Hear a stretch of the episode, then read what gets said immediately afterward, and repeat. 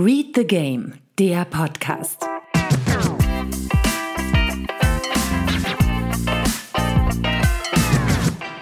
Herzlich willkommen zu einer neuen Episode des Read the Game Podcasts. Noch amtlich im Amt Hannes Kulok und Steffen Görsdorf. Im Gegensatz zu diversen anderen Vereinsvertretern in der Bundesliga. Aber erst einmal, hallo Hannes. Hi Steffen, grüß dich. Ja, wie du schon ansprichst, äh, der Highlight äh, des Wochenendes ist erst nach dem Spieltag eigentlich äh, geschehen. Ja, also ähm, ist das dann das Quadruppel der Feuerungsaktion oder wie, wie, tituliert man das? Also außer Vereinsbeben. Interessanter ist eigentlich die Frage, die du gestellt hast, wer hat da wen gefeuert? Also.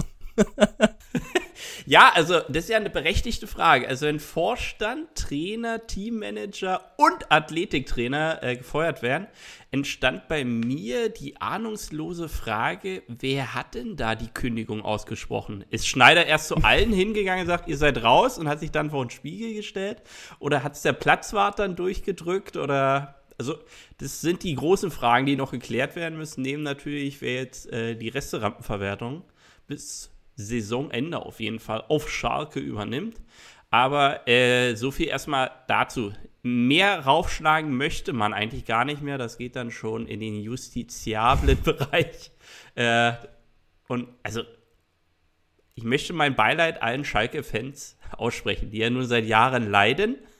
Und die Saison, also man muss es ja auch mit der Brille sehen, es sind ja immer noch elf Spieltage bis Saisonende. Heißt, man denkt gar nicht mehr, dass man noch tiefer sinken könnte, aber ich habe eine böse Ahnung, da kommt noch was. Es könnte noch schlimmer werden. Ähm, was tatsächlich in meinen Augen noch schlimmer ist, ist äh, die Entlassung äh, in Bielefeld, weil nicht wirklich nachvollziehbar. Also begründet wurde das ja jetzt mit äh, Zukunftsorientierung, Auslegung des Vereins und äh, Rückrunde, wo ich mir denke, was haben die denn da erwartet in der Bundesliga?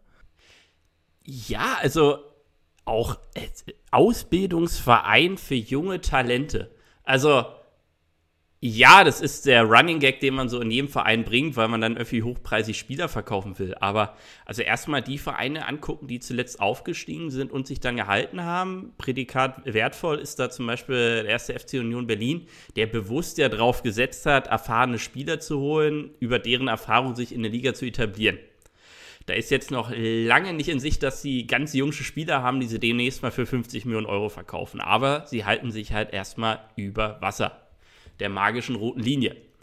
Bei Bielefeld herrscht ein Altersschnitt von 26 Jahren. Also von jungen Dachsen, die man da jetzt hochpreisig anpreisen kann auf dem Platz, ist man weit entfernt. Und vor allem, wie würde und ehrenlos ist es denn den Trainer, der diesen na, Saftladen der damaligen Art der, auf den Abstiegsrängen übernommen hat vor zwei Jahren und zum Aufstiegskandidaten Nummer 1 gemacht hat, aufgestiegen ist und die gesamte Saison nicht einmal abgeschlagen war in der Tabelle oder so. Ne? Das darf man ja auch nicht vergessen, weil den Ehrenjob hat der Schalke 04 übernommen.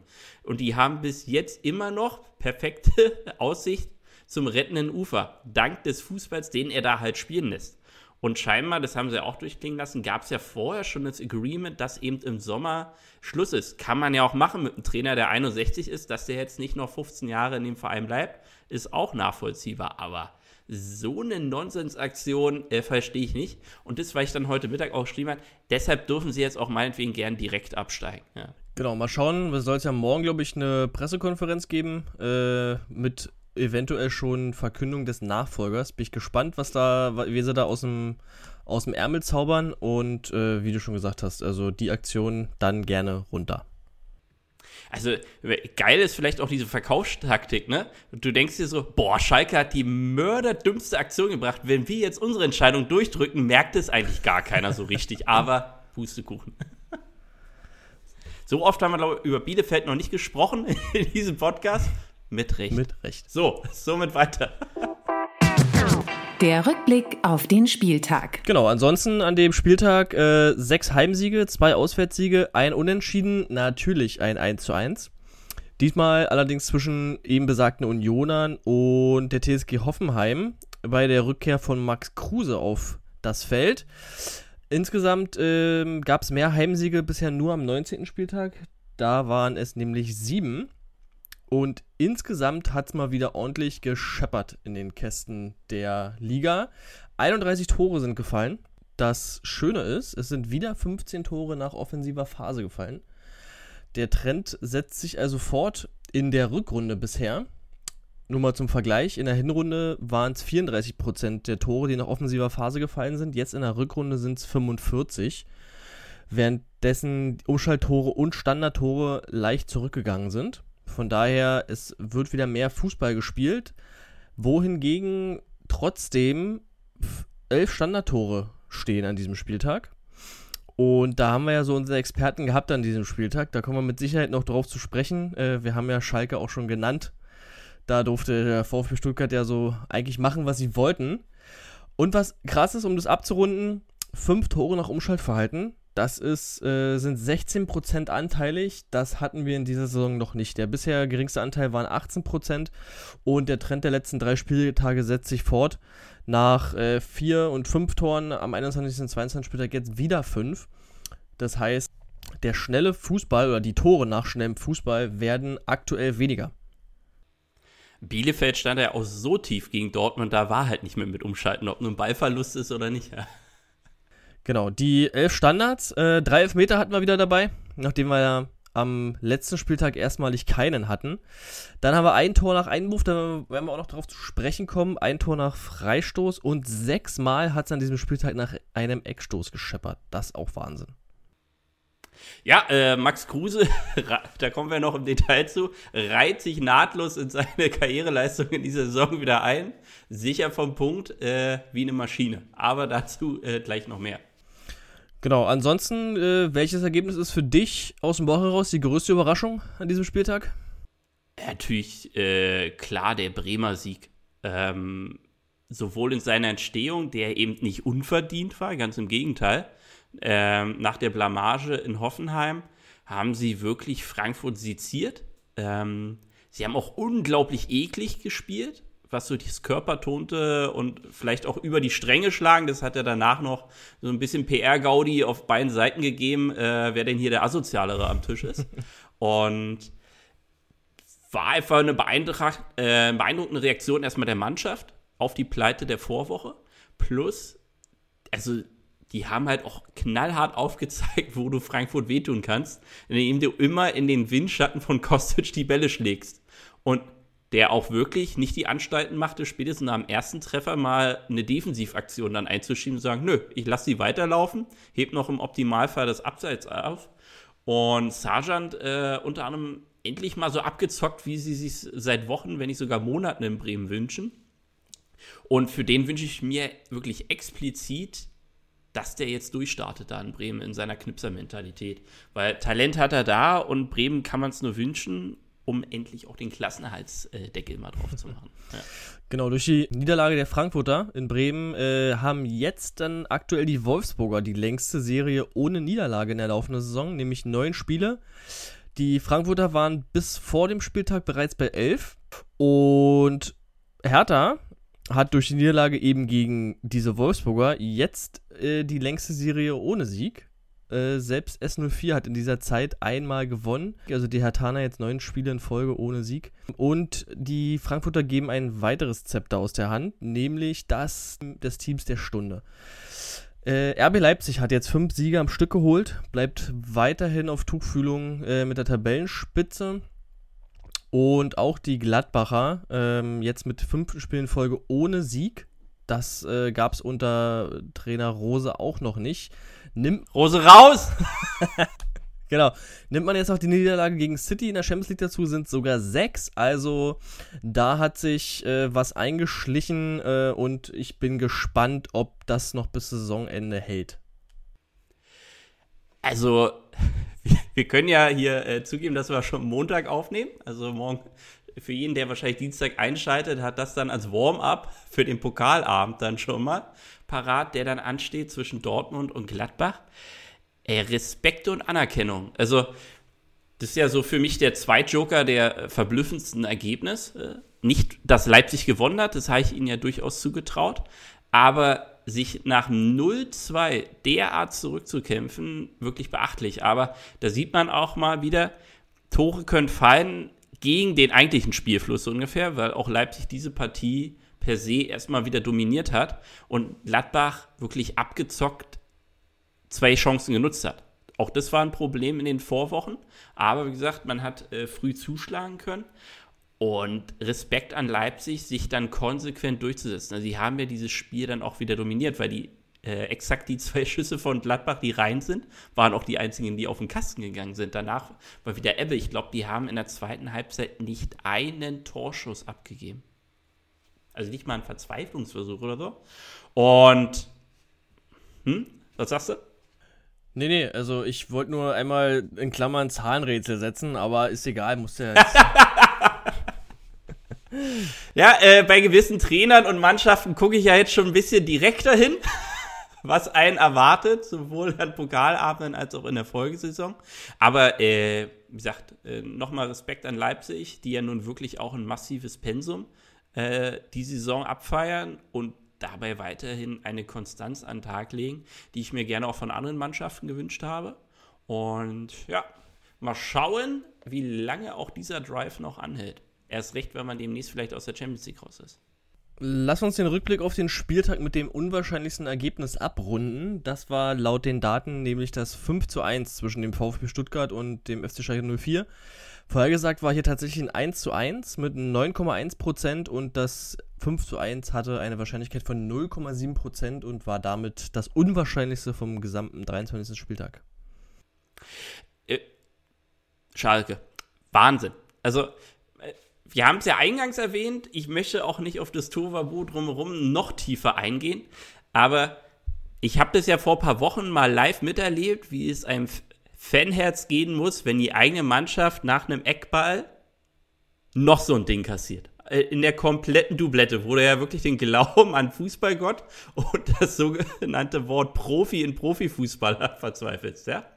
Und Schalke toppt das sogar noch. Also man, ich glaube, wenn man die Szenen wirklich übereinander legt, sind sie identisch. Endo steht an der gleichen Stelle. Der Witz an der Nummer ist auch, dass Surat Serda der Spieler ist, der zweimal neben Endo steht.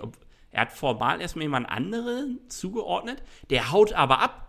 So heißt, Serda hat noch nicht mal einen direkten Gegenspieler mehr und guckt zu Endo und sagt, beim zweiten Mal macht er den nicht nochmal. Niemals.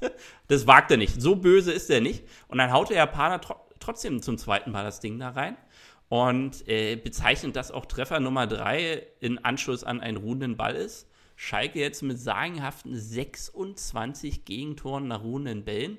Direkt dahinter folgt die Hertha, aber selbst die hat in Anschluss nur, warte, 18 kassiert. Auch darauf kommen wir ja noch äh, zu sprechen. Ähm, bitte. Also wenn man versucht, da was Positives zu sehen, hat Schalke ja sogar 20 Minuten mal Fußball gespielt, äh, dann den Anschlusstreffer gemacht, aber am Ende ist es auch einfach zu schlecht in allen Belangen.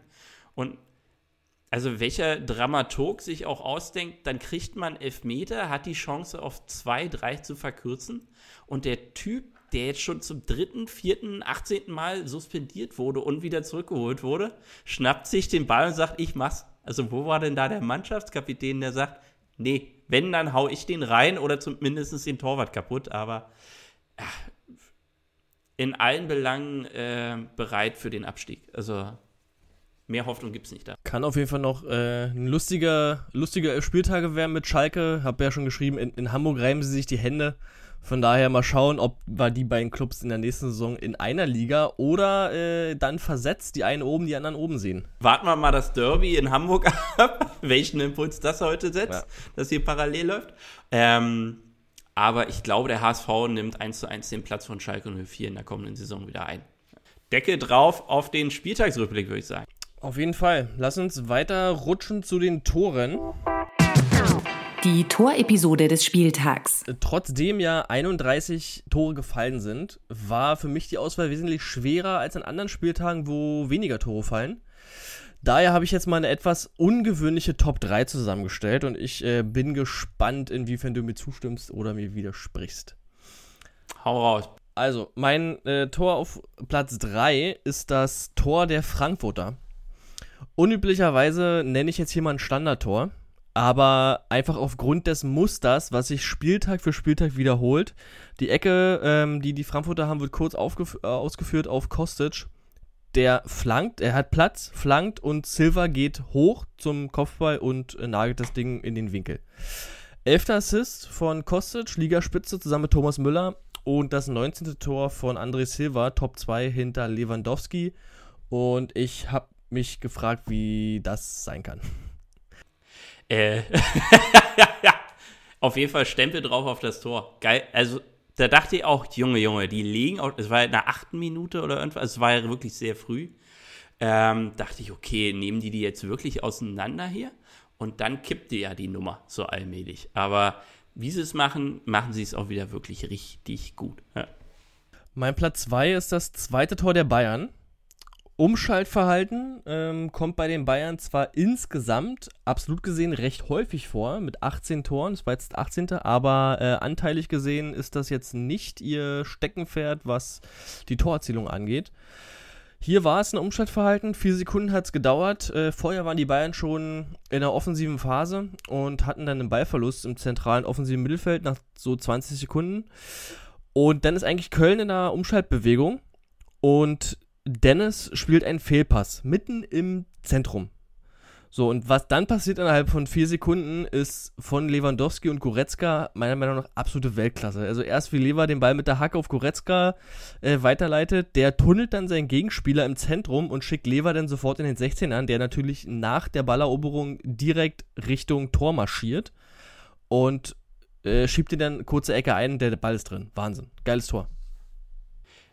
Definitiv Goretzka auch für mich der Grund, warum jegliche Krisengespräche beendet werden können in München aktuell. Äh, Im Zuge auch mit Kimmich zusammen. Waren ja an äh, vier von fünf Toren jeweils beteiligt. Bestechend. Äh, auch wenn, wie gesagt, der Gegner nur Köln war, die ja trotzdem auch zu sensationellen Chancen kamen, wo, wo ich dir auch schon schrieb, sag mal heute Kreisklasse, Momentum in der Innenverteidigung und nimm du ihn, ich hab ihn sicher. Wahnsinn. Boateng und Co. haben sich ja da einige Böcke geleistet, die ich hoffe, gegen Dortmund erneut zu sehen ja, am Wochenende. ähm, denn Haaland nimmt sie gerne und zwar dankend und doppelt. Aber nach vorne machte das schon massiv Laune, äh, das zu, zu bewundern. Und da kommen noch ein paar muntere Wochen. Absolut. Und mein Platz 1 bei den Toren an diesem Spieltag ist das dritte Tor der Dortmunder. Ist ein Tor nach Standard. Auch dafür die äh, Dortmunder nicht unbedingt bekannt. Aber in diesem Spiel jetzt nach dem Elfmeter dann sogar zwei Tore auf diese Art. Das war ein Tor nach Einwurf. Meunier hat ähm, im rechten defensiven, defensiven Mittelfeld den Einwurf, dann dauert es insgesamt ähm, knapp über 20 Sekunden. Und am Ende ist für mich eigentlich das Überraschende, dass Haaland äh, die kurze Ecke verweigert und stattdessen den Ball querlegt auf Renier und äh, der macht dann sein erstes Bundesligator. Ein absoluter Sahneangriff. Muss ja die Spielanalyseabteilung vom FC Bayern schocken. Wie, der macht jetzt auch noch was anderes.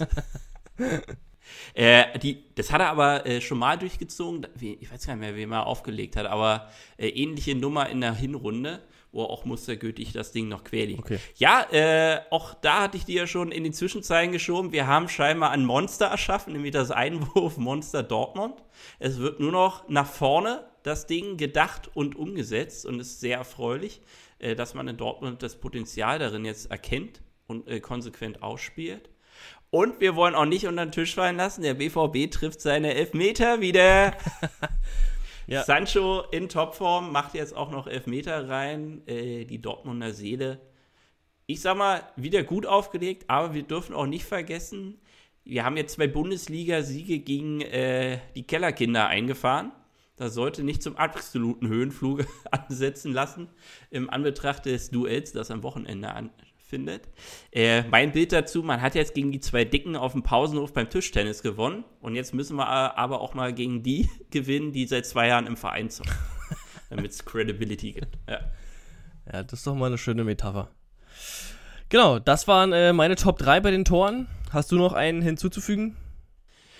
Die Bremer Treffer in ihrer Art, hatte ich ja schon gesagt. Äh, mhm. Dieses eiskalte Ausspielen und Schwächen aufzeigen. Ähm, Leipzig dieses 3-2, diese pure Willensleistung da kurz vor äh, Abpfiff, vor allem für Sörlo, der wenn man den mal so die ersten Wochen bei Leipzig beobachtet hat, schon mit argen Selbstzweifeln teilweise rumgegangen ist. Also der, der hat sich am liebsten teilweise selber ausgewechselt, weil einfach nichts aus dem Fuß rauskam, was verwertbar war. Und äh, dass der den da jetzt noch reingewirkt hat äh, auf der Schlusskappe, wunderbar. Erst recht, wenn sich dann Gladbacher aufregen, dass hier geschubst wurde. Man darf nicht vergessen, dass es immer noch eine Kontaktsportart ist und durchaus mal äh, ein Körper reingestellt wird und bewegt wird. Nee, ähm, kritisch würde ich tatsächlich mal drauf gucken, was da in Leverkusen abging. Also ähm, Taktikexperten wie Escher und so weiter haben sich ja schon divers ausgeteilt, äh, um auf Leverkusen einzuhacken, dass es ja nicht mehr läuft. Ich hatte dieses Team ja eh schon kritisch auf dem Kicker die gesamte Saison, war eher vom unglaublichen Lauf im Herbst äh, überrascht, als man ja auf Augenhöhe mit Bayern München war. Seitdem dieser Niederlage aber auch konstant auf dem absteigenden Ast war, weil diese Mannschaft ist einfach nicht fertig. Sie spielen weiterhin den Bosch-Fußball, können es aber auch nicht voll durchbringen, weil vor allem die Bänders hinten fehlen, verletzungsbedingt. Sie haben auch wirklich das Pech der Verletzungsart Deluxe gepachtet scheinbar. Sie kaufen zwei Rechtsverteidiger, beide fallen wahrscheinlich noch jetzt dann ein Dreivierteljahr aus. Der eine wurde schon mit Wadenbeinbruch oder so eingekauft. Der neue von Menu hat jetzt einen Kreuzbandriss. Also mehr Pech kann man kaum haben. Mal sehen, wie man da noch holt. Und dann hast du da hinten Tar und Tapsoba spielen. Weil Friedhelm Funkel hat mal eine Boateng-Szene folgendermaßen beschrieben: Es ist schon dramatisch zu sehen, dass der da noch raustritt. Und beide haben aber wirklich ihre komplette Hintermannschaft bei beiden Toren ins Verderben gerissen, indem sie abstruseste Laufwege einschlagen, um irgendwas noch zu verhindern. Und solange die nicht mindestens einen erfahrenen Innenverteidiger bei Leverkusen einkaufen, der auch mal eine gesamte Saison körperlich durchhält, werden die genau solche Saisonverläufe haben. Ich glaube, beim ersten versucht Tapsoba irgendwas, einen Raum dicht zu machen, bleibt aber so im Halbgarn stehen, auch nur mit dosiertem Tempo und macht damit sowohl den Raum auf, stellt aber auch nicht den Passweg zu, wodurch äh, dann der aufrückende Freiburger sagt, ja, nehme ich den Raum. Der Rechtsverteidiger versucht dann noch von hinten irgendwie reinzukommen, nichts gelingt. Und äh, Leverkusen kann sich bedanken, dass sie dieses Mal sogar echt einen Bundesliga-Torhüter im Kasten hatten. Jetzt glaube ich, es war der dritte Torhüter.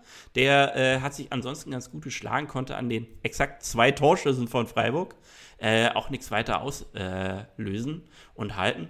Und vorne macht halt Leverkusen sein Ding. Also es ist halt Ballbesitzfußball. Ähm, Bailey macht dieses eine Tor, was er halt drin hat, auch sehr geil. Lässt schön den Freiburger Verteidiger stehen. Und die anderen sind halt auch nicht so doll. Und man muss auch immer dann noch sagen, alles hofft darauf, dass ein 17-jähriger Mittelfeld da die Lösung herbeiruft. Und Würz macht es bei dem Eintreffer gut. Äh, ich glaube, da macht er den Vorassist, wenn ich es äh, noch richtig im Sinn habe. Mehr kommt aber auch nicht. Aber es fehlen halt auch die Spieler. Und Leverkusen mein Top-Kandidat für Platz 6, ja? wenn halbwegs ein paar fit sind. Aber mehr ist in dieser Mannschaft nicht drin. Äh, Tante Kete hat zum Glück gesagt, ich, ich sage auch ganz klar, Peter Bosch behalten, nicht feuern. Wenn die halbwegs im Sommer solide zwei Spieler mit Erfahrung dazu holen, spielen die nächstes Jahr auch wieder äh, zwischen Platz 4 und 5. Dürfen wir gespannt sein. Ansonsten Verletzungspech ist natürlich bitter. Äh, ich erinnere mich an Paulinho, den sie, glaube ich, letztes Jahr in der äh, Winterpause geholt haben, der äh, auch eine sehr langwierige Verletzung hatte und bis, heu ja. bis heute nicht äh, auf dem äh, Level ist, für das er geholt wurde. Von daher äh, schon bitter, was da für ein Lazarett sich jetzt aufgebahrt hat. So viel zu den Toren, ja? Dann gehen wir weiter. Das Zahlenrätsel des Spieltags. Ich habe zwei Zahlen mitgebracht. Die eine haben wir schon touchiert, würde ich es mal nennen. So. Machen wir es kurz, bezieht sich auf ein Team und auf eine Halbzeit und die Zahl ist 0. Warte. äh, die Rose geht nach Gladbach mit dieser Zahl. Absolut. Also du hattest das vorhin schon angesprochen. Zweite Halbzeit äh, in Leipzig ohne Torschuss der Gladbacher. Erste Halbzeit war noch 7 zu 5 für die Leipziger, in der zweiten Halbzeit dann 14 zu 0 Torschüsse für Leipzig. Und ähm, wenn man noch ein bisschen weiter gräbt, dann wird man auch fündig. In der ersten Halbzeit haben die Gladbacher 155 Pässe gespielt, in der zweiten Halbzeit 135. Das waren sowohl die wenigsten Pässe pro Halbzeit als auch insgesamt für Gladbach in dieser Saison. Noch nicht einmal sind sie unter 300 geblieben. Und ja, schon bezeichnend äh, für einen Club, der eigentlich auch äh, die Tore vorrangig aus dem Positionsangriff äh, erzielt. 15 Stück bisher, nur 7 nach Umschaltverhalten und bisher 18 Tore nach Standards. Und in dieser Partie, wie du schon gesagt hast, zwei Torschüsse, zwei Tore und mehr war denn aber auch nicht. Richtig deutlich wird es, wenn man sich die Ballkontrollzeit anschaut bei der Clubs. Die Leipziger mit 29,5 Minuten, damit lagen sie drei Minuten über ihrem eigenen Durchschnitt. Und die Gladbacher mit knapp unter 14 Minuten. Das sind 10 Minuten unter dem eigenen Durchschnitt und erst zum zweiten Mal in dieser Saison, dass sie unter 20 Minuten äh, eigener Ballkontrolle gelandet sind. Immerhin doppelt so viel wie gegen Man City. also auf gefühlter Ebene. Genau.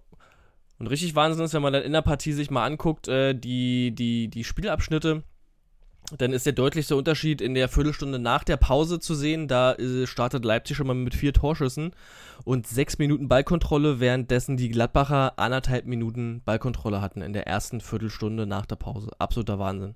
Dazu kommt noch äh, normalerweise die Gladbacher mit recht langen Episoden, acht Sekunden im Schnitt. Der Ligaschnitt äh, liegt bei 7,3. In diesem Spiel lag er bei 4,0 Sekunden den wird aktuell wirklich akut der Schneid abgekauft. Ähm, sie finden im zentralen Mittelfeld einfach keine Lösung, vor allem im Spielaufbau. Und also City hat es sehr krass aufgezeigt, wie man sie bereits im Spielaufbau richtig stressen kann. Also gut, ist auch wirklich gerade das beste Team in Europa. Und sie durften jetzt so mit an die zweitspielstärkste oder drittspielstärkste Truppe, äh, die man gerade mit in der Bundesliga auftreffen kann, ist mit Leipzig, die nun wirklich unter Nagelsmann nochmal einen deutlichen Schritt vorangemacht haben. Und also jeder, der gerade überlegt, ob er 40 Millionen zum Beispiel für ein Neuhaus raushaut oder so, sollte sich das nochmal strengstens überlegen, ob es da nicht andere Alternativen gibt. Ähm, den hat man ja in der 60. dann gebracht für Hofmann, aber auch von dem kam dann halt nichts mehr. Ne? Und ähm, ich sehe Gladbach tatsächlich äh, einen schönen, soliden siebten Platz machen in dieser Saison. Also da sehe ich andere Teams deutlich weiter vorne. Das Krasse ist, wenn man sich mal die, äh, die Rückrundentabelle anschaut, bisher, äh, steht Gladbach auf Platz 15. Ein Sieg, zwei Unentschieden, fünf Punkte geholt. Dahinter Schalke, Hertha und Bielefeld. Währenddessen äh, die von dir eben angesprochene Leipziger auf äh, Platz 3 stehen, hinter Frankfurt und Wolfsburg. Und auch schön auf Platz 14 Bayern und für Leverkusen. Also genau das, ähm, was sich jetzt auch an diesem Spieltag wieder im Ergebnis niedergeschlagen hat, äh, bildet auch den Trend dieser Teams ab.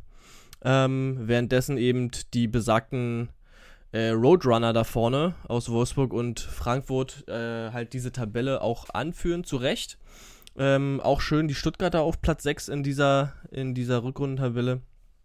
Also, ich bin gespannt, wo die Reise dahin geht. Also auch nochmal, wie gesagt, zu Leverkusen und Gladbach. Beide für sich fahren einen sehr intensiven Spielstil. Also der den Spielern körperlich alles abverlangt, auch vor allem eben im Ballbesitz. Wir hatten ja schon Gladbach vorrangig eben auch in der offensiven Phase zu Torerfolgen gekommen. Leverkusen ähnlich. Und beiden geht gerade auch das Glück bei Standards ab. Also bei Leverkusen war das noch ein bisschen breiter gestreut. Bei Gladbach muss man auch mal beobachten, von den 18 Treffern nach ruhenden Bällen waren auch 8 Elfmeter. Und wir hatten uns ja zuletzt auch drüber ein bisschen mokiert, äh, wie leicht ein Elfmeter verteilt werden. Das bleibt halt jetzt aus. Auch wenn äh, es ja immer noch durchaus dazu reicht, dass ein Hofmann eine 1-0-Führung per Elfmeter macht. Ne? Aber du kannst selbst bei den Schiri-Entscheidungen, die diese Saison herrschen, nicht darauf hoffen, dass du safe mit 15 Elfmetern durch die Saison kommst und die dir immer zumindest den Vorteil für ein 1-0 oder so gerieren oder einen Punktgewinn danach. Und die zweite Antwort so ungefähr gibt es einfach nicht in den Kadern aktuell bei beiden Mannschaften. Einerseits aufgrund von Verletzungspech und aber auch vielleicht einfach Limitierung. Und so ein Plan B fehlt mir gerade. Also, dass die Trainer auch darauf reagieren. Mensch, okay, die Jungs habe ich auch platt gespielt. Ist kein Zufall vielleicht auch, dass Frankfurt und Wolfsburg die Truppen sind, die einen fast ähnlichen intensiven Stil spielen, aber eben unter der Woche nicht gefordert sind. Eben weil sie nicht in Europa League oder Champions League rumtanzen. Und Gladbach jetzt so die Tribut zahlt den sie äh, zur Hinrunde aufgebaut haben. Und wenn man dann eben nicht rechtzeitig auch noch auch, äh, ich sag mal, Trainingssteuerung und Management der Belastung geht, wird es kritisch hinten raus. Und äh, die teure Rechnung könnte sein, dass du mit dem Champions League-Kader eben nur einen siebten Platz holst und dann wirklich äh, Leute verkauft werden müssen. Sehr gut. Zweite Zahl bezieht sich auf ein Spiel. Und die Zahl ist 1108. Das klingt fast nach Erfahrungswerte äh, der Bundesligaspieler. Ist tatsächlich äh, im ähnlichen äh, Größenordnungsbereich, aber hier handelt es sich um die Anzahl der Pässe im Spiel zwischen Bayern und Köln. Ähm, 619 Pässe bei den Bayern, 489 bei den Kölnern. Und damit ist es das zweitpassreichste Spiel der Saison. Und Krass. Ähm, du darfst jetzt äh, raten, vielleicht hast du es im Kopf, weil wir es die Saison schon häufiger genannt haben, welches das passreichste Spiel der, der Saison war. Definitiv eins von Dortmund. Absolut. Und zwar am dritten Spieltag gegen den SC Freiburg. Damals wurden äh, 1150 Pässe gespielt. Und in dem Zusammenhang haben wir noch einen zweiten, äh, aber andersrum einen eher traurigen Rekord zu vermelden. Nämlich in dem Spiel zwischen Mainz und Augsburg wurden beide Teams zusammen 652 Pässe gespielt. Das ist der zweitniedrigste Wert der Saison. Ich habe mir auch exakt wirklich nur versucht, das Gegentor anzusehen, weil das schon elendig genug ist, mit welchem Glück auch weiterhin Augsburg durch die Bundesliga schreiten darf. Und es wundert mich, dass überhaupt mehr als 100 Pässe auf irgendeiner Seite aufgrund des Ackers gespielt wurden. Ich glaube, die suchen teilweise heute noch Bälle, die verschwunden gegangen sind auf diesem Platz. Ähm, also Hätte man mich vorher äh, gebeten, Geld drauf zu setzen, wo am wenigsten Fußball gespielt wird, schrägstrich wenigsten Pässe gespielt werden, da hätte ich Haus und Hof drauf gesetzt, dass es diese Partie sein wird. Es war zumindest auch die Partie mit der geringsten effektiven Spielzeit, nämlich äh, knapp unter 52 Minuten. Der Durchschnitt an dem Spieltag war, liegt bei 54,5. Und hier eben auch Spitzenreiter äh, Bayern gegen Köln mit über 63 Minuten. Das schon äh, ein hoher Wert. Und das erklärt auch, wenn der Ball rollt, können auch Pässe gespielt werden. Das sah bei Mainz gegen Augsburg eben anders aus, fast zwölf Minuten weniger. Ich sag Decke drauf auf diese Partie, also ich möchte auch nicht mehr drüber reden. also, es, also es, es, schmerzt mich für die Mainzer, dass sie so verlieren, ja. Das, das haben sie nicht verdient.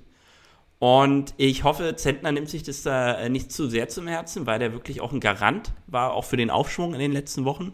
Und dass sie bisher auch nie permanent äh, vors Brett bekam, seit dem Trainerwechsel dort. Und äh, es muss aufwärts gehen und in Anbetracht von den Bielefelder Ereignissen bin ich auch guter Dinge, dass sie die vielleicht noch knacken. Sehr gut, dann kommen wir zu erfreulicheren Sachen, nämlich zu unserer nächsten Kategorie. Der Most Involved Player des Spieltags. Und wir wollen den Topmann des Spieltags krönen und ich vermute, wen du nennen wirst. Ich lasse dir mal den Vortritt. Ich nenne auf jeden Fall keinen Bayern-Spieler. das ist schon mal amtlich. Musst du auch nicht. Nein. Äh, Respekt und Anerkennung, wir hatten ihn schon zu Beginn der Episode, war Taro Endo. Also, der ist eh schon die Bank der Stuttgarter und einer der Hauptgründe, warum die so eine sensationell solide äh, Aufstiegssaison spielen. Zwei Tore gemacht, dann auch noch in der Schlussphase zwei Assists aufgelegt, für wunderbare Distanztore auch äh, vom VfB gegen Schalke. Und äh, wir nennen ihn ja nur den Last Samurai in den Kreisen der Stuttgarter Nachrichten. Ähm, Top-Spieler. Äh, Zweikämpfer vom Herrn, ich glaube sogar die Top-Werte in der Bundesliga, wenn ich mich ganz dumm irre. Zudem ein Ausbund auch in puncto Timing. Also der ist ja keiner, genau, 344 gewonnene Zweikämpfe, damit Top-Spieler, äh, was die Masse angeht in der zweiten Bundesliga. Wenn man ihn mal beobachtet, das ist ja keiner, der permanent im Dauersprint unterwegs ist, um da alle Räume dicht zu machen oder so, sondern er kennt wirklich intuitiv, wo ein Gefahrenherd herrscht, geht mit intensiven Läufen rein, klärt die Situation, spielt einen sauberen Pass und dann geht es wieder nach vorne. Und sehr geil auch zu beobachten, wenn die in der Schlussphase sind, vor allem wenn sie vielleicht zurückliegen, die dann hinten auf Dreierkette umstellen und er im Zentrum so eine Art Quarterback spielt. Da kommen Bälle raus, sensationell. 30, 35 Meter diagonal irgendwo auf dem Flügel, meistens dann zu Sosa, der dann in Strafraum die Teile prügelt. Also einer meiner Lieblingsspieler, wenn es darum geht, so um zentrale Sechser. und äh, schauen, wie lange der im Schwabenländle noch für Freude sorgen darf. Genau, nennen wir noch kurz seine Stats. 80% äh, der Tore beteiligt, also von 4 von 5. Äh, 32% Torschussbeteiligung, insgesamt 6 und an 56 Episoden beteiligt. Die Aktion, die er hatte, wie du schon gesagt hast, zwei Tore, zwei Assists, hatten natürlich extremen ähm, Input auf das Spiel der Stuttgarter. Du hast ihn aber genannt, äh, Sosa, auch mit wahnsinnig äh, guten Stats, äh, auch an vier Toren beteiligt, an acht Torschüssen sogar und an 65 Episoden. Also ähm, da auch auf der linken Seite ganz stark. Und ähm, es gibt trotzdem noch, weil du gesagt hast, du würdest keinen Bayern-Spieler nennen, trotzdem gibt es einen, der krasse Werte hat. Das ist nämlich Josua Kimmich. An vier der fünf Tore beteiligt, an zwölf Torschüssen. Ähm, auch das 80% und an 84 Episoden wieder. Also Dreh- und Angelpunkt und wie du schon gesagt hast, in Kombination mit Goretzka jetzt ähm, habe ich keine Sorge, dass wir da im Zentrum, ähm, dass da irgendwelche Dummheiten passieren. Von daher bin ich sehr froh, äh, dass der eine durchhält und der andere nach Corona jetzt wieder zurück ist. Mein V-Mann ist Niklas Süle. Der muss am Wochenende liefern. Vorne wie hinten mit Pässen in den Fuß von Sancho. Oder blanke Abwesenheit. Aber dazu mehr, denn am Ende wollen wir gerne aufs Topspiel vorausschauen. So, MIP gekürt. Lass uns mal voranschreiten. Der Blick auf die Hauptstadtclubs. Durchwachsene Ergebnisse mal wieder. Wir hatten es auch eingangs schon. In Wolfsburg gab es das Kontraste-Festival. Ne? Äh, Wolfsburg nun mit neuntem Erfolg in Folge, siebtes Spiel in Folge ohne Gegentreffer. Traf auf die sieglos Hertha. Und richtig draufprügeln kann man ja nicht, weil einerseits haben sie es richtig gut gemacht. Ne? Also sie haben hinten jetzt den Dadei-Fußball ich sag mal, annähernd verinnerlicht. Und das heißt, wir machen gnadenlos dicht. Teilweise standen die ja da mit acht Mann am eigenen Strafraum plus Torhüter. Und Wolfsburg kam, glaube ich, auf elf Schüsse in dieser Partie. Ja. Davon ging aber, glaube ich, auch nur einer von Wolfsburg rauf, plus das Eigentor. Alles andere wurde geblockt oder ging dann vorbei. Also dementsprechend, man hat gegen eine Top-Mannschaft wenig zugelassen, was man zugelassen hat, war halt brutal, weil direkt drinne. Vor allem, dass man halt wieder ein Standardtor kassiert hat. Also denkbar bescheiden. Ähm, wie war denn dein Eindruck, bevor ich mal über die Offensive spreche? Also erstmal ist es einfach lustig, wenn ein Eigentor fällt und kein Torschuss äh, vorher abgegeben wurde. Also nach 55 Minuten stand es 1-0 für Wolfsburg und Schüsse aufs Tor war 0 zu 1. Also das immer ähm, äh, schon mal so ein Zeichen davon, wie so ein Spiel läuft. Ansonsten ähm, insgesamt natürlich eine richtig bittere Niederlage für Hertha, weil hinten ist eigentlich nicht so schlecht gemacht. Dann trotzdem ein Eigentor von Klünter eiskalt äh, in den Winkel genagelt, ein, ein vermeidbares Tor nach einer Ecke und vorne ist halt selber nicht äh, gebacken bekommen. Also das ist einfach also am Ende, dieser Elfer, der zurückgenommen wurde, strittig, aber meiner Meinung nach berechtigt. Äh, Cordoba, Piontek trifft nur den Pfosten, also da kommt halt auch einiges zusammen, sodass du am Ende halt dastehst mit, äh, mit äh, keinem Tor, keinen Punkten und dir denkst, ah, eigentlich haben wir es ja gar nicht so schlecht gemacht. Also man geht leider immer noch nur mit dreckigen Trikots äh, wieder nach Hause, statt mal mit Punkten. Und wie gesagt, also man hat jetzt gegen alles gespielt, was Rang und Namen hat, plus Stuttgart. Da kann man jetzt nicht nur draufbringen, sondern sagen, das waren tatsächlich vier erwartbare Niederlagen. Gegen Bayern denkbar knapp, aber trotzdem auch verdient am Ende des Tages, weil eben zu wenig nach vorne geht. Und gegen Wolfsburg sehen die Zahlen wie folgt aus. Am Ende kam man auf insgesamt sieben Torschüsse. Davon gingen aber auch wieder nur zwei wirklich auf den Kasten. Ne? Bezeichnend auch, drei Stück gelangen vor der Pause. Davon einer von Kedira, einer von Toussaint. Da werde ich immer nervös, wenn zentrale, teilweise sehr defensive Mittelfeld die Dinger abflackt. Und auch das waren wieder keine guten vorbereiteten Schusssituationen oder so, ne? Also der von Kedira war immerhin doll, der von Toussaint wunderbar geschlänzt, aber am Ende des Tages eben auch nur äh, auf die Querlatte oder knapp drüber. Der hat mich übrigens ein bisschen äh, an das Ding von Sidan aus dem Champions League Finale gegen Leverkusen, ich glaube 2002 war es, äh, erinnert. Äh, da war die Vor Ja, das ist aber eine Vorwärtsbewegung. Richtig. Genau, aber allein, also die Schusshaltung und äh, die Richtung, ja. die waren, äh, haben gestimmt, aber äh, Toussaint und sie dann unterscheiden dann eben doch wenige Zentimeter. Richtig. Und ich glaube, dass es halt auch wohl, wohl dosiert war, dass er da erstmal seine Defensive in den Griff bekommt, dass sie darüber Sicherheit gewinnen, weil das brauchen sie jetzt auch zwingend gegen die anderen Partien, weil man kann es positiv sehen, das schlimmste Programm ist erstmal durch. Jetzt kommt Augsburg, da müssen sie zwingend gewinnen. Da gibt es auch keine Ausreden, dass ein Unentschieden ja auch irgendwie was wertvoll ist. Ne? Das lädt die Partie natürlich massiv auf, aber es darf auch keiner mehr beschwören sagen, ja, und dann danach packen wir schon. Nee, da muss ein Sieg her, weil danach ist es Derby. Da brauchst du auch mal äh, annähernd sowas wie Selbstbewusstsein. Danach kommt Dortmund, das ist halt nochmal eine Schweinepartie, kann zu einem Punkt reichen, kann aber auch nochmal richtig auf den Deckel geben. Und danach kommt es ja dann so. Krisenleverkusen äh, steht auch noch an. Dann kommt Gladbach, auch alles möglich. Und dann gibt es halt Knochenbretter, Mainz unter anderem, kommt Schalke, Bielefeld, Köln, Hoffenheim. Also nach hinten raus, wenn du jetzt 15 Punkte einfährst im Alleingang, vielleicht sogar noch einen Unentschieden irgendwo dazu holst, hältst du auch die Klasse. Aber dafür musst du auch mal anfangen zu punkten.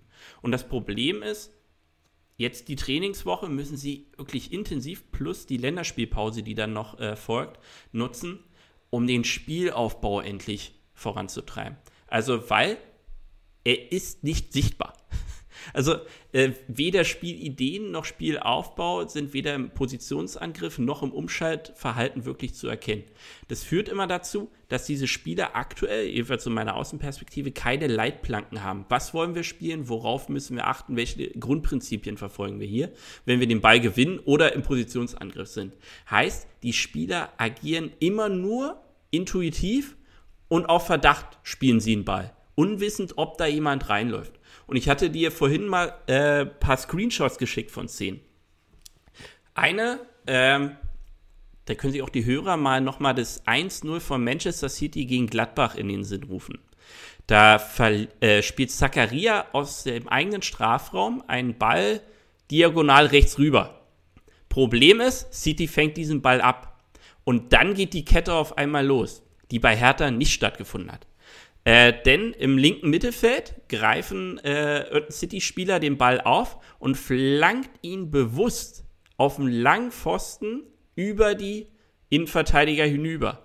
Und ein City-Spieler, glaube der ein unfassbares Kopfballmonster in der äh, Positionshöhe von 1,68 Meter oder 1,70 ist, köpft den dann unbedrängt ein. Aus zwei Metern. Was passiert in der Situation bei Hertha, die fast identisch ist? Ne? Die gewinnen den Ball äh, Darida kommt auch in fast identische Position im Mittelfeld zum Ball und macht so eine Verdachtsflanke ins Zentrum hinein, weil da Piontek steht, der aber von beiden Innenverteidigern wirklich hart rangenommen wurde. Ne?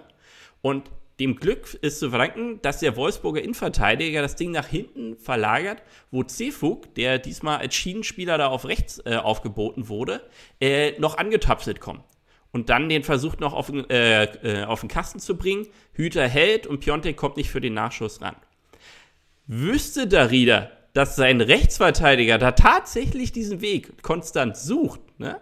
Hätte er den Ball direkt zu ihm lang geschlagen, weil der war ungedeckt. Der hatte vier Meter Minimum, wenn nicht sogar fünf Meter um sich herum keinen Wolfsburger stehen.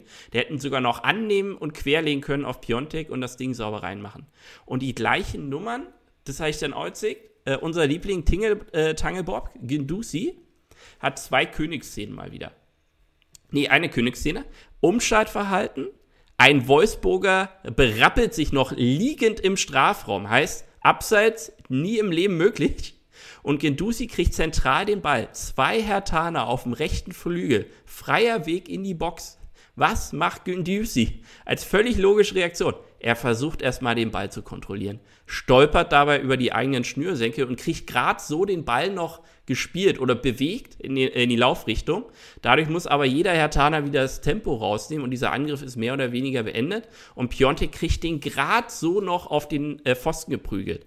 Zwei Zentimeter mehr und das Ding schlägt im langen Eck äh, für ihn ein, weil er den Raum halt hat.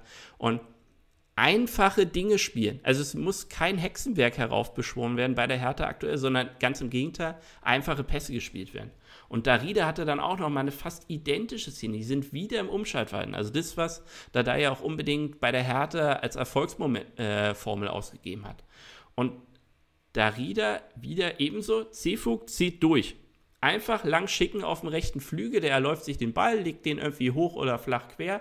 Alles möglich. Das ist die Szene, die ich geschickt habe, wo ich dich gefragt habe, was würden die Bayern machen? Weil Piontek steht in Angesicht zu Angesicht mit dem Rücken zum Tor zu Darida, fordert den Ball. Was macht Darida?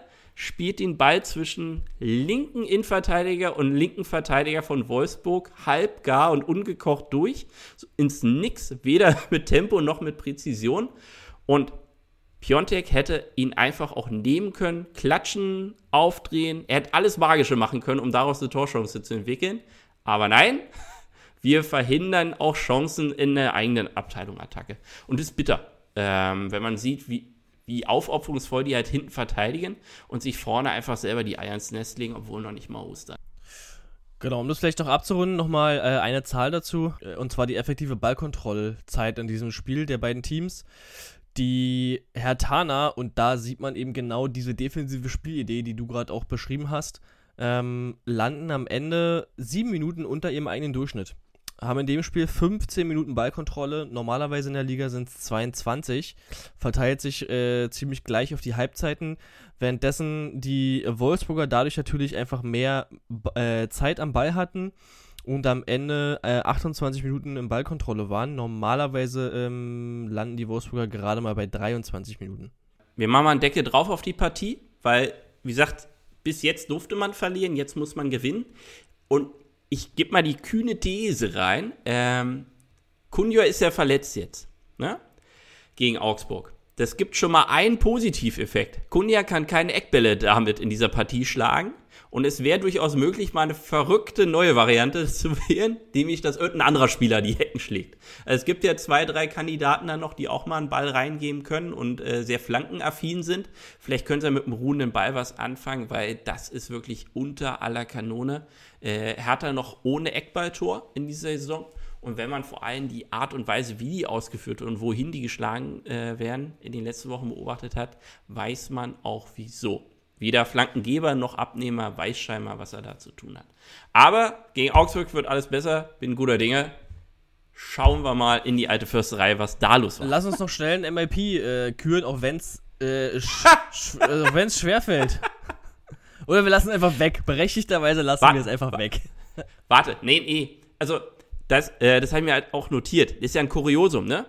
Der Spieler mit den meisten Episodenbeteiligungen in dieser Partie äh, war Mittelstädt der linke Flügel.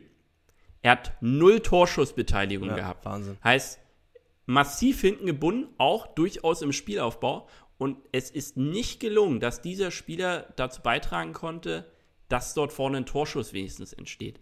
Und kann man mal so wirken lassen. Für mich positiv, äh, zweites Spiel in Folge, zweitmeisten Episodenbeteiligung, ähm, Dadai Junior, äh, der weiterhin sein Ding da ganz gut macht. Und ich hoffe, äh, dass er bald einen guten Ball mal in die Offensive spielen kann, weil ihm traue ich es am ehesten zu unter den Kollegen da hinten in der Abwehr. Sehr gut. Dann lassen Sie jetzt weitergehen Richtung Ostberlin in die alte Fürsterei. Gib erstmal deinen Eindruck. Ah, was heißt Eindruck? Also, wenn ich die Stats sehe und äh, vier Torschüsse äh, von Union sehe, wovon einer aufs Tor ging, und demgegenüber 15 Torschüsse der Hoffenheimer, die allerdings davon auch nur vier aufs Tor gebracht haben. Äh, aber insgesamt, glaube ich, können sich die Unioner mit dem Punkt glücklich schätzen. Ähm, Elfmeter von Kruse, ansonsten aus dem Spiel heraus kam da nicht äh, viel interessant, äh, dass die Unioner jetzt bereits zum siebten Mal in der Saison äh, in der ersten Viertelstunde in Führung gegangen sind. Äh, nur Leverkusen äh, ist mit acht dort noch stärker. Fünfmal davon ging die Union zu Hause in Führung früh und davon wurde keines der Spiele verloren. So, jetzt seit elf Spielen zu Hause ohne Niederlage, Vereinsrekord ausgebaut, aber hier natürlich glücklicher Punktgewinn. Sieg für die TSG wäre hier hoch verdient gewesen. Am Ende äh, gab es ja dann auch noch das Tor, was ja aberkannt wurde, sage ich mal. Hat zu Recht, also das Abseits war ja dann doch ersichtlich. Äh, Axel Kruse nennt es immer im Hauptstadt-Podcast, äh, Union hat den Papst in der Tasche. Das ist eine sehr schöne Formulierung für mit dem Glück im Bunde sein. Ähm, erstmal so generell, ich habe die Startaufstellung gesehen Und wir hatten es ja letzte Woche noch beschworen. So, Kruse feiert sein Comeback und die stille Hoffnung, äh, dass Ingwatzen ebenfalls mit in der Startaufstellung steht. Dieser Wunsch wurde erfüllt. Was mich ein bisschen überrascht hat und glaube nicht viele andere Unioner ging es ebenso, dass man Poyan Palo ebenfalls aufgestellt hat. Heißt, bei Union stand in der ersten Angriffsreihe und somit in, in der ersten Abteilung Pressing zwei Spieler, die nicht mal annähernd äh, im Bereich ihres optimalen äh, Fitnesslevels waren und selbst in diesem Bereich keine geborenen Sprintmäuse sind, obwohl du ja ein Wahnsinn Speed äh, Fact letztens rausgekramt hast, so Max Kruse von vor 100 Jahren. Und genau die zwei Kandidaten sollten dann für, äh, das für Union wichtige Pressingspiele aufziehen. Heißt wirklich, mit permanenten Anlaufen der gegnerischen Verteidigung im Spielaufbau, die richtig stressen. Dass die entweder selber zu Ballverlusten gezwungen werden oder durch Fehlpässe ins Mittelfeld das Umschaltverhalten von Union losrennen kann. Und aber wirklich nach fünf Minuten haben sowohl Kruse als auch Bojan Palo nur noch mit dem Auge gepresst. Ja? Der Rest vom Körper hat, hat den Dienst eingestellt. Also, und vor allem Urs Fischer hat dann immer noch wieder reingerufen, dass sie doch bitte den äh, Druck hochhalten sollen. Äh, Kruse hat, glaube ich, mehrfach nur noch zur Seite geguckt und es war der pure Hass in seinem Blick. Äh, ich laufe wieder hier nicht tot nach, nach der Verletzungszeit. Und so doof ausgesprochen, entstand ja dann auch das 1-0. Kruse hatte keinen Bock mehr, in Anführungsstrichen, aufs Zentrum und Pressing, ließ sich dann mal auf den Flügel fallen, kriegt einen Ball und er riecht eine Situation. Ne? Ein schöner tiefer Ball in den Strafraum rein. Ein schöner tiefer Ball in den Strafraum rein, den dann Trimmel auch checkt. Äh, die Situation. War an sich ist der Hoffenheimer Verteidiger schon da. Und Trimmel sagt sich, ich gehe mal ins Duell. Mal gucken, ob er noch dümmer als 100 Meter Feldweg ist und den Körperkontakt sucht. Und er gab ihm das Geschenk, scheinbar so ein österreichischer äh, Deal. Und zack, äh, gibt es den Elfmeter. Und es war auch wirklich die einzige gelungene Offensivaktion, in der ich einen Plan erkannte an diesem Spieltag. Der Rest war schon echt puh, schwierig. Ja? Und so viel Glück wie man und Kreativität, wie man da beim Führungstreffer zeigte, umso schlimmer hat man sich dann auch beim Gegentreffer angestellt, wenn man vor allem bedenkt, ähm, Union in den letzten Wochen und auch insgesamt immer unglaublich smart, wenn es ums Rückzugsverhalten geht. Nun haben die eine Ecke vorne, aus der nichts wurde. Und den langen Abschlag spielte äh, Hüter von Hoffenheim so fix, dass Trimmel noch nicht mal zurückgelaufen ist von der Eckausführung. Daher stand noch Lenz als Rechtsverteidiger auf, äh, der vom linken Flügel rüberkam, zur Restsicherung. Und dann war scheinbar kurz ein Stromausfall, sowohl bei Lenz als auch bei Prömel äh, an der Mittellinie. Lenz saugt den Ball und statt auf den Ball zu steigen, den Ball sicher nach hinten zu spielen, Ballkontrolle zu haben, will er das Spiel entweder schnell machen oder sich schnell vom Ball entledigen, spielt den Ball quer auf Prömel und Prömel hat den noch größeren Geistesblitz, rennt ohne Ball schon mal los und somit landet der Ball direkt bei den Hoffenheimern. Und dann wurde es bitter, weil das die größte Schwachstelle von Union so ein tiefer Ball in die Schnittstelle zwischen die Verteidiger, das mögen wir nicht an der alten Försterei, weil das haben wir nicht an Speed. Und dann wurde es bitter. Und ja, Hoffenheim, ich sag mal so, nächstes Jahr spielen die eine sehr dominante Rolle um Platz 5, wenn die nicht schon wieder so von Verletzungspech äh, gebeutelt sind. Weil was der Höhnes da aufzieht, gefällt mir einerseits sehr gut, weil sie wirklich einen schönen Positionsangriff zocken. Äh, da ist in jeder Position jemand, der mit dem Ball umgehen kann. Aber dieses Jahr ist gebraucht ohne Ende für diesen Verein und die haben wirklich Druck gemacht. Karius hat mehrfach richtig gute Paraden rausgeholt. Der durfte ja in dieser Partie zum Einsatz kommen. Und ja, für mich auch wieder Urs Fischer, der Meister des Nichtwechselns. Also die, die unfitten Poyampalo und Kruse erst so tief in der zweiten Hälfte zu wechseln, obwohl kein Druck kommt und selbst der Manager hoch angefressen war in der Halbzeitpause, äh, warum denn hier kein Spiel entwickelt wird. Nehmen wir mal so hin, hoffen einfach auf Besserungen spätestens im Derby. Sehr gut. Also Stempel war ab unter wichtiger Punkt gewinnen, Mund abwischen, weitermachen und zum Abschluss können wir noch äh, ein MIP der Unioner küren. Ja. Ja, also. Hast du einen? Also ich habe einfach nur, äh, einfach weil er wieder da ist, als Willkommensgeschenk, äh, würde ich Max Kruse nennen, weil er hat den Elfmeter einfach mal reingenagelt und du guckst den Elfmeter und denkst dir, ah, geil, schön oben in den Winkel gehämmert Und was sagt er im Interview äh, danach? Ja, war jetzt nicht unbedingt geplant. Aber schon glücklich, dass der da genau unter die Latte geht. Habe ich schon, Also hab ich schon gut getroffen. Ja, ich weiß nicht, ob das dann halt Understatement ist, um zu sagen, äh, nee, nee, ich, weiter unberechenbar bleiben. Ähm, nee, cool. Also schön wirklich, dass er wieder da ist und vor allem in Anbetracht, dass er halt auch bald ein Derby ansteht. Äh, Wäre schön, wenn er da dieses Mal mehr mitliefern darf ja? Und vor allem auch die kompletten 90 Minuten auf dem Platz erlebt. Aber äh, der braucht jetzt auf jeden Fall noch mal ein bisschen. Also die Länderspielpause wird auch ihm gut tun, dass er da wieder ein bisschen Fitness noch aufbauen darf. Aber auch äh, als MIP kaufen wir ihn so. Alles gut. Sehr schön. Decke drauf. Deckel drauf. So, wir wollen äh, über das Topspiel am kommenden Wochenende noch reden, bevor wir das Tippspiel durchziehen. Das Topspiel der Woche. Dortmund spielt gegen die Bayern und ich habe noch kein richtiges Gefühl, was mich da erwartet. Wie sieht's denn bei dir aus, Hannes? Ist echt schwer, weil die Teams beide von der Anlage ziemlich ähnlich sind äh, in dieser Saison.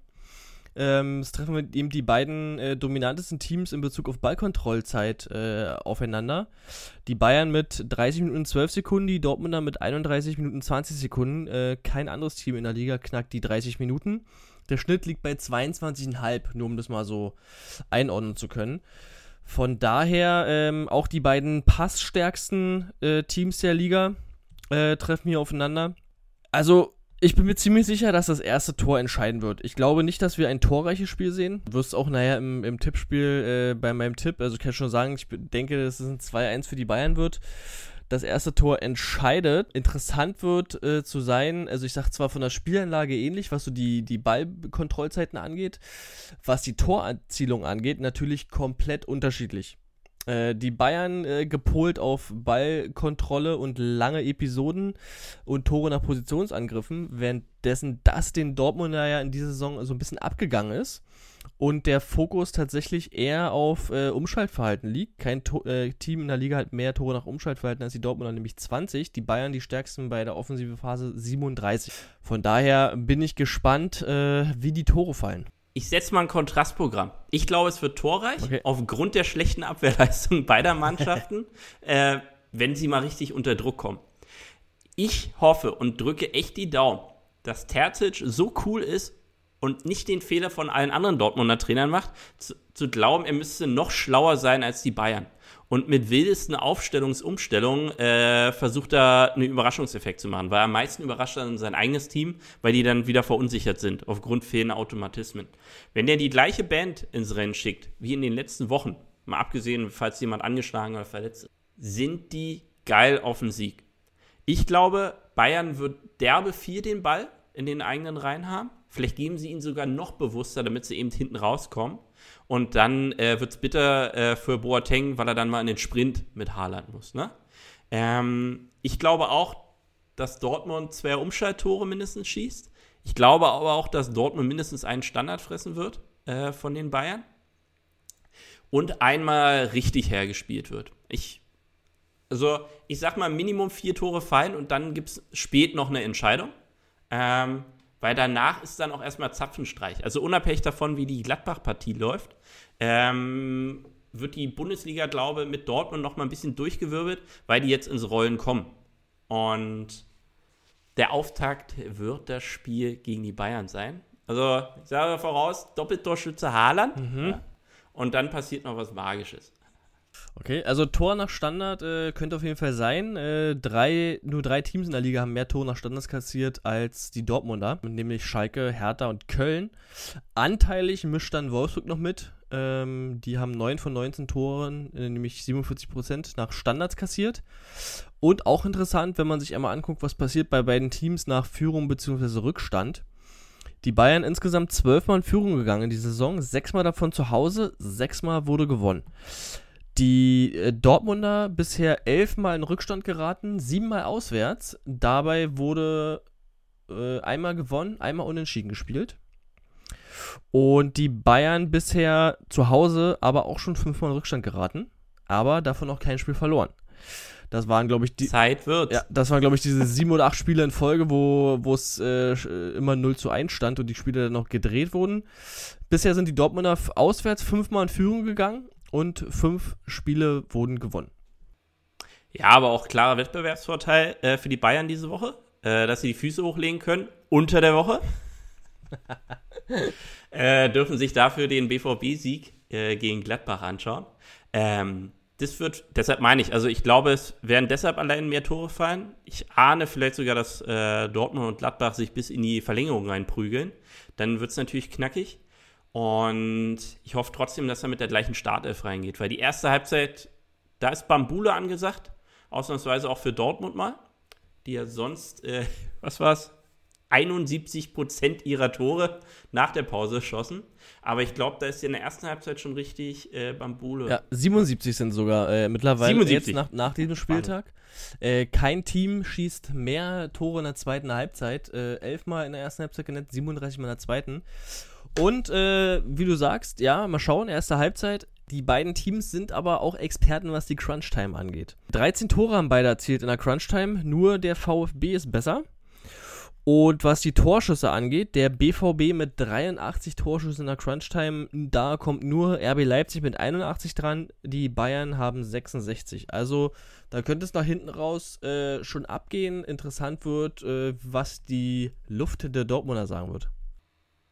Ich sage euch, euch fehlt live der Atem für die Crunch-Time. Das sagen ja die Stats. Ähm, damit fließender Übergang. Also Decke drauf aufs Topspiel. Ich glaube, das, das wird endlich mal wieder so ein richtig geiles Ding. Ja? Und die Zahlen geben mir jetzt noch mehr Mut, als ich sogar vor drei Minuten hatte, als wir das Thema angeschnitten haben. Und lass mich dann mal positiv überraschen, was die sensationelle Woche hier so liefert. Das Read the Game Tippspiel. Wir haben einen spannenden Spieltag vor der Brust. Nicht nur besagtes Topspiel steht an, sondern auch einige andere. Der Auftakt wird umso schöner, denn Schalke darf gegen Mainz ran. Und ich erwarte Schlimmes. Kein Sieg der Schalker, klar. Aber äh, ich glaube, es wird ein grausames Spiel, was 1 zu 0 äh, für die Mainzer endet. Was sagst du? Was sagt die Maschine? Ich sag 2 zu 1 für Mainz, die Maschine sagt 1 zu 1 unentschieden. Dann geht's munter weiter am Samstag. Hoffenheim spielt gegen Wolfsburg traue ich glatt Hoffenheim eine Überraschung zu. Weil es keiner erwartet. 2-1-Sieg gegen Wolfsburg. Sagt auch die Maschine, ich bin beim 2 zu 0 Auswärtssieg für die Wolfsburger. Sehr gut. Dann, wir hatten es schon in der Vorankündigung, Hertha BSC empfängt den FC Augsburg. Und ich sage, das wird ein Akt der Frustbewältigung 3-1 für die Hertha. Nicht schlecht. Die Maschine sagt 2 zu 1 für Hertha, ich sage 1 zu 0 Auswärtssieg für Augsburg. So, Schweinerei. Ich bring dir alle Derby-Fähnchen vorbei und schmeiß sie dir in den Vorgarten. Eintracht Frankfurt äh, empfängt zu Hause den VfB Stuttgart. Das wird eine geile Partie. 2-2. Ich sag 3 zu 2 Auswärtssieg für Stuttgart. Die Maschine sagt 2-1 Heimsieg für Frankfurt. Mensch, da sind wir nach dem Spieltag schon Vierter. Mit den Punkten aus München. Sehr gut. Äh, Freiburg empfängt RB Leipzig. Oh, sollte es tatsächlich das Topspiel anders ausgehen, ahne ich ja schon, was sich an der Tabellenspitze entwickelt. Leipzig auch DFB-Pokal wieder. Nee, Leipzig gewinnt auch in Freiburg 0-1. Die Maschine sagt 2 zu 1 für Leipzig. Ich äh, platziere hier meinen 2 zu 2 Tipp. So, Krisengipfel. Gladbach gegen Leverkusen. Komm, wird mal ein munteres 3-3. Wird lustig. Das ist ein geiler Tipp. Äh, das ist witzig, weil die Maschine sagt 2-2 und ich sag 1-1. Viel beschworen jetzt äh, auch im Tippspiel. Bayern gegen Dortmund. Hau mal raus. Also die Maschine sagt erstmal einen souveränen 13-0-Sieg für die Bayern vorher. Ich sage äh, 2 zu 1 für die Bayern. Schweinerei. Äh, wir gewinnen. 3-2. Köln gegen Bremen. Darauf hat Spieltagsgott gewartet. 1-1. Äh, ja, ist auch mein Tipp, klar. Die Bremer, äh, wir ziehen es durch bis zum Saisonende und in der Hoffnung, dass da noch ein paar Treffer dabei sind. Die Maschine sagt 2 zu 1 für Köln. Und zum Abschluss Arminia Bielefeld gegen den ersten FC Union nach den heutigen Vorfällen. Oh, ich hoffe, eine Torfestival und dann auch Uwe Uwe rufen von den Spielern der Unioner.